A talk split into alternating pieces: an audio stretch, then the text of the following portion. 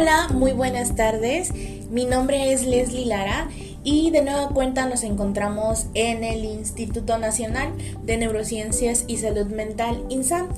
Em, como en todos los podcasts, me encuentro también con... Carolina Espinosa, soy la nutrióloga de INSAM y en, este, en esta emisión vamos a hablar sobre la salud mental de una manera bastante general, pero es para que nosotros tengamos mm, conocimiento de algunos conceptos que serían bastante útiles, además de que también vamos a estar tocando eh, temas o cifras más bien sobre el país, México, eh, Chiapas también, para que nosotros podamos tener un conocimiento, una idea más amplia de cómo estamos, eh, pues ya sea en el país y en el estado también. Así es, y como anteriormente hemos visto, todo este tema de la pandemia, del COVID-19, nos ha venido a remover a todos. Creo que no hay ninguna persona que me vaya a decir que no. Em, ha sufrido de, de ciertas cuestiones en torno a la salud mental. Así es. Eh, vamos a definir primero lo que es la salud mental en términos generales. Em, la salud mental va a ser este equilibrio que encontramos nosotros como persona entre em, lo social, lo cultural, lo laboral y esto tiene que surgir, o sea, estas tres eh, cuestiones, estos, estos tres eh, rubros tienen que eh, ir de la mano para que podamos decir que tenemos una buena estabilidad mental un buen estado de salud mental. Si encontramos o si a veces nos sentimos que no queremos hacer nada, pero ya es un, em, es un tema que dura más de 3, 4 meses, ojo ahí, tenemos que poner una... Eh, ya tenemos que poner atención. Entonces, que no, no, quiero ir a trabajar, que me siento triste, que me siento desanimado. Entonces, ese es un poquito de lo que es la salud mental. Así es, creo que precisamente con lo que decías con respecto a los tres rubros, o también podríamos decir como tres pilares que conforman la salud mental, podríamos hablar de lo que dijo una psicóloga que precisamente estaba leyendo hace unos días.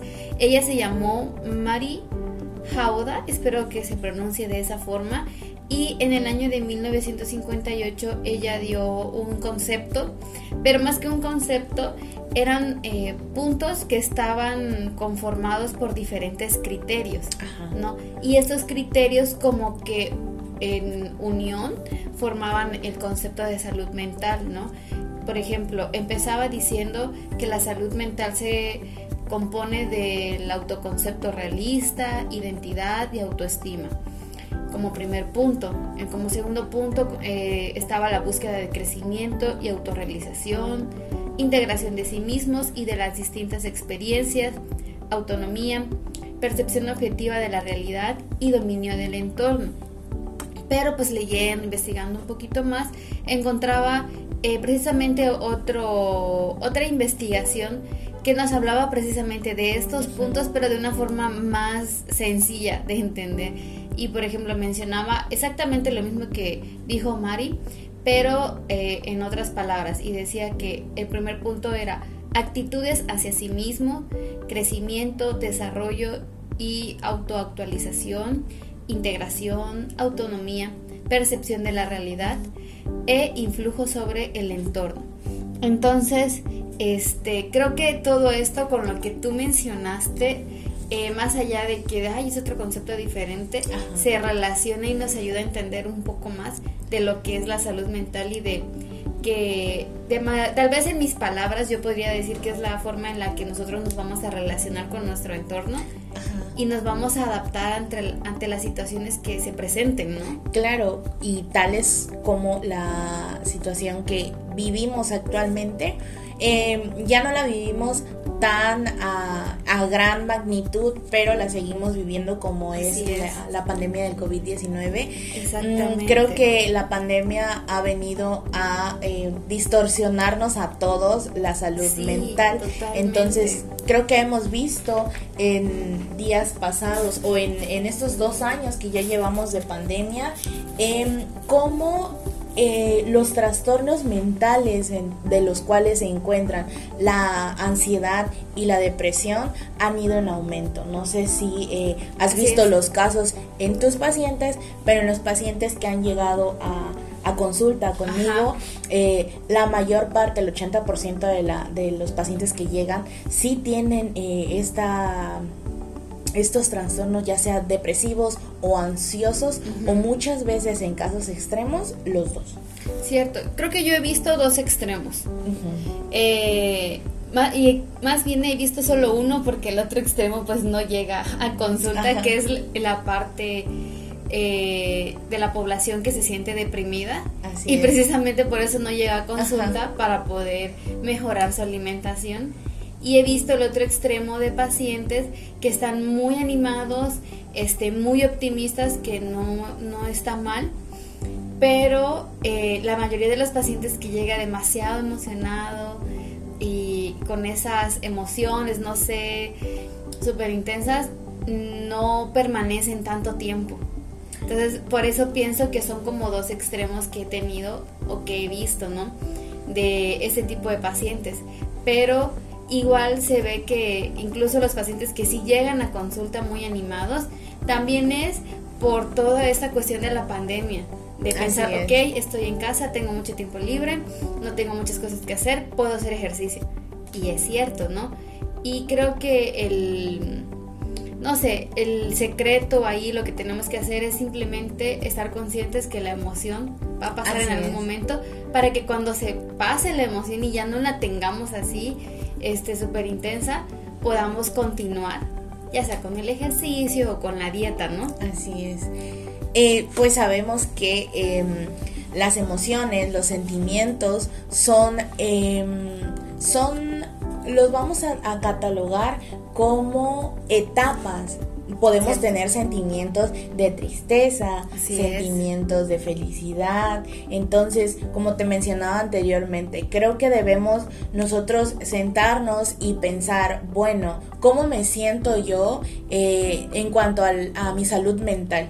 Muchas de las veces tenemos mucha presión en el trabajo, en la escuela, aquellos, aquellas personas que... Em, que están estudiando tienen presión al adaptarse a esta nueva modalidad en línea, porque eh, creo que la mayor parte, o si no es que todas las escuelas han implementado esta eh, modalidad en línea de los, de los estudiantes, entonces es un proceso tanto para los estudiantes como para los maestros adaptarse a aquellos maestros que ya son adultos mayores y que no están... Eh, no están fogueados, ajá, acostumbrados a la tecnología, a eh, entrar a la computadora y poner la cámara. Entonces creo que también esos son ciertos factores y ciertas situaciones que em, ayudan y propician a que se sienta la persona ansiosa o que se sienta deprimida. O que tenga sentimientos de que tal vez no sabe hacer las cosas o las cosas no le salen bien. Y fíjate que es interesante porque la sociedad no está, o nosotros como humanos, no estamos creados para aislarnos. Así es. O sea, no, nuestro cerebro no, no fue hecho para vivir en soledad y estar siempre aislados, ¿no?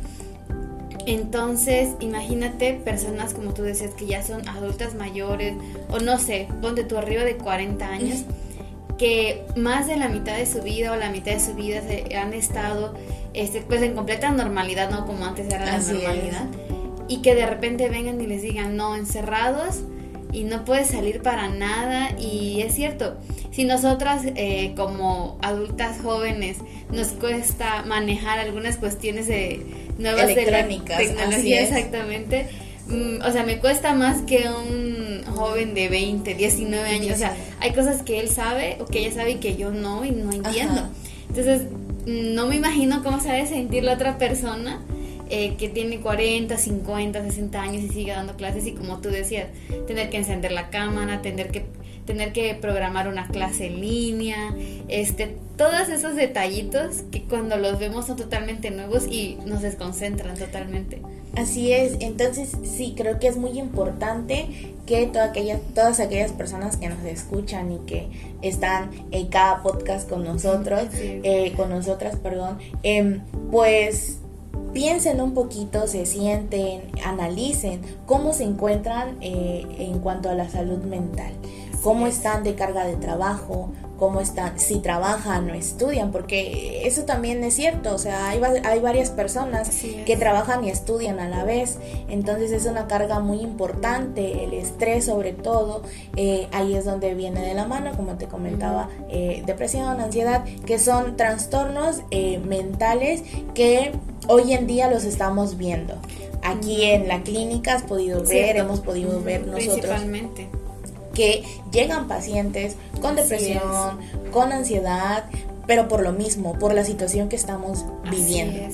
O problemas que tal vez ya traían desde mucho antes y que vinieron a detonar en la pandemia, ¿no? En esta cuarentena y con el simple hecho o por el simple hecho de estar más horas de lo acostumbrado en casa. con toda la familia fue este, sí fue bastante difícil para muchas personas, ¿no? Y creo que fue el detonante de muchos trastornos mentales. Así es, así como también podemos hablar del suicidio. ¿Cuántas personas no hemos visto que se han suicidado por todo el estrés o por ya no, eh, por todo lo que creo que lo creo que el detonante fue la pandemia. Entonces muchas personas se quedaron sin trabajo muchas personas eh, sin les ajá, sin familiares les recortaron eh, los días de trabajo al recortar los días del trabajo recortamos salarios. Entonces creo que hay muchas personas que no pudieron con esto y pues desafortunadamente decidieron irse por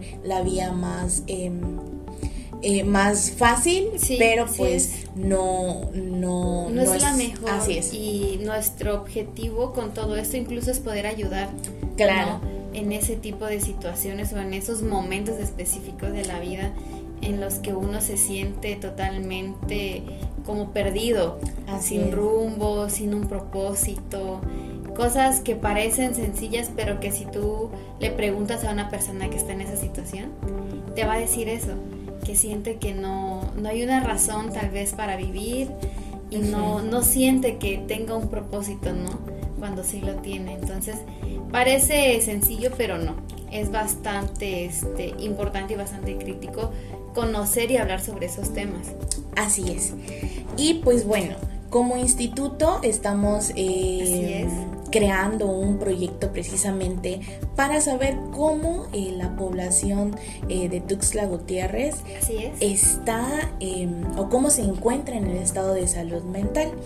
Entonces queremos hacerle a todas aquellas personas mayores de 20 años una invitación en la cual eh, nos contacten por medio de las redes sociales como son WhatsApp, em, Facebook, em, en cualquier red social que a ustedes se les acomode mejor, em, contactarnos. Aquellas personas de 20 años que quieran saber, que quieran conocer cómo se encuentran en su estado de salud mental que quieran participar con nosotros en este proyecto que tenemos, eh, sería fantástico. Entonces, em, queda la invitación abierta. Próximamente estaremos dando más información en nuestras redes sociales. Entonces, eh, estén muy eh, pendientes de cada una de ellas.